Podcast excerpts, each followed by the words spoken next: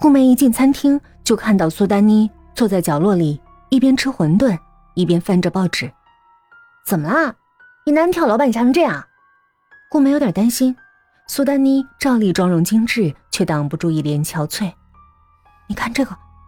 苏丹妮递过报纸，上面一个小板块报道了这起自杀事件，还附带了死者的照片。怎么了？半年前的新闻了。昨天，我对面跳楼那个男的。就是他，苏丹妮脸色惨白，难怪一看就觉得脸熟，原来我早在报纸上见过了。怎么可能？那尸体呢？没了。我早上起来，街上是老样子，就像什么都没发生过。你做梦了吧？不可能，我记得很清楚，而且昨晚的泡面也……啊！怎么了？顾梅抬头，苏丹妮拿着筷子的手。颤巍巍的举起来，那碗馄饨的汤料底部夹着一束面，但是仔细一看，那不是面，而是一束头发。天哪，这店怎么回事？怎么头发都放进去了？顾梅惊呼，正想找老板，却被苏丹妮拉住：“你仔细看，这头发是谁的？”苏丹妮夹着那束头发递到顾梅面前，顾梅看了一下。竟低低一声惊呼：“那浅浅的亚麻色，不就是自己头发的颜色吗？”你说你昨天吃的头发，也是这样的？顾梅顿时起了一身的鸡皮疙瘩。是？难道说这事和我也有关系？顾梅只觉得一股凉气直冲脑门。两人无心再吃东西。苏丹妮说自己不敢回去了。顾梅想了想说。那去我家吧。顾梅和陈丽结婚之后，两个人就安心打拼过日子。不久前买了辆本田，顾梅把这车看得像两个人爱情的结晶，平时出去都开着，就跟晚了陈丽一样甜蜜。但她今天却是徒步来的。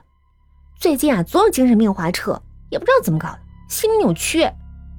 顾梅对苏丹妮抱怨，陈丽前几天才提过自己公司一些同事。车频频遭遇毒手，今天早上一下楼，看到自己的车也被划得惨不忍睹。嫉妒心，真是可怕的东西。不过，我还是别为这些事生气了。顾梅拍了拍狠狠平坦的小腹，我有孩子了，我得保持好心情。真的，恭喜啊！苏丹妮真诚的笑着。到家之后，接到了陈丽的电话。说今天公司突然有事不回来了，苏丹妮和顾梅就像以前一样躺在一张床上说起悄悄话，聊了一会儿就迷迷糊糊的睡过去了。这是夏天，但半夜时分，顾梅却冻醒了。她迷迷糊糊睁开眼，发现睡前关的窗莫名的开了，夜风大的离谱，刮进来跟刀割一样，而空气里传来一阵阵女人的哭声，时段。持续，丹妮，你快醒醒！你听，是不是有人在哭啊？他推了推苏丹妮，对方却一点反应也没有。顾梅觉得这哭声是从风里传来的，转头往外看，顿时一阵毛骨悚然。一张男人的脸，安静的出现在窗户前，就是苏丹妮今天给自己看过的那张报纸上的脸。但支离破碎的跟抹布一拼接起来一样，他浮在空中，阴森的望着顾梅的房间，然后飘过来。顾梅惊呼，冲过去关了窗。男人被隔在玻璃外，他似乎进不来，但也离不开。那张腐败的脸盯着屋内，一只眼珠滚了出来。他伸手一拖，那眼珠又塞了回去。顾梅顿时被吓得惨叫一声，晕了过去。第二天醒来时，顾美发现自己躺在床上，什么异状也没有。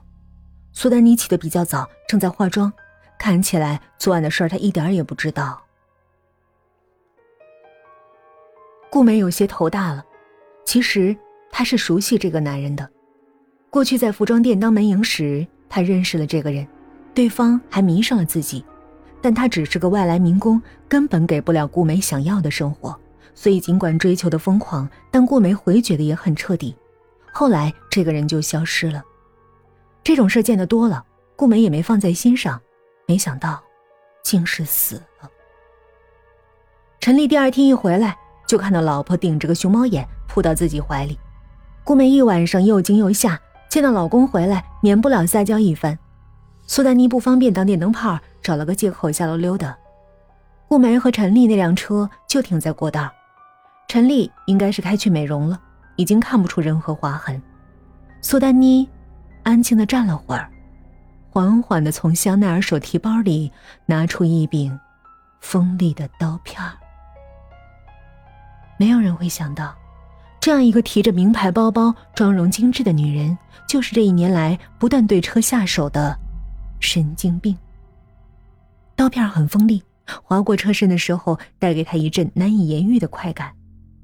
车对于他来说是个奢侈品，而夫妻一起努力买的车，里面更有他渴望却得不到的感情。如果这刀划破的不是车身，而是人的身体，那感觉恐怕更美妙。刺啦一声，皮肤破裂，里面轻轻的血管流出鲜红的血。苏丹妮是不敢杀人的，但这种感觉，想想就妙不可言。几缕亚麻色的头发从包里掉了出来，苏丹妮愣了一下，接着冷冰冰的笑了。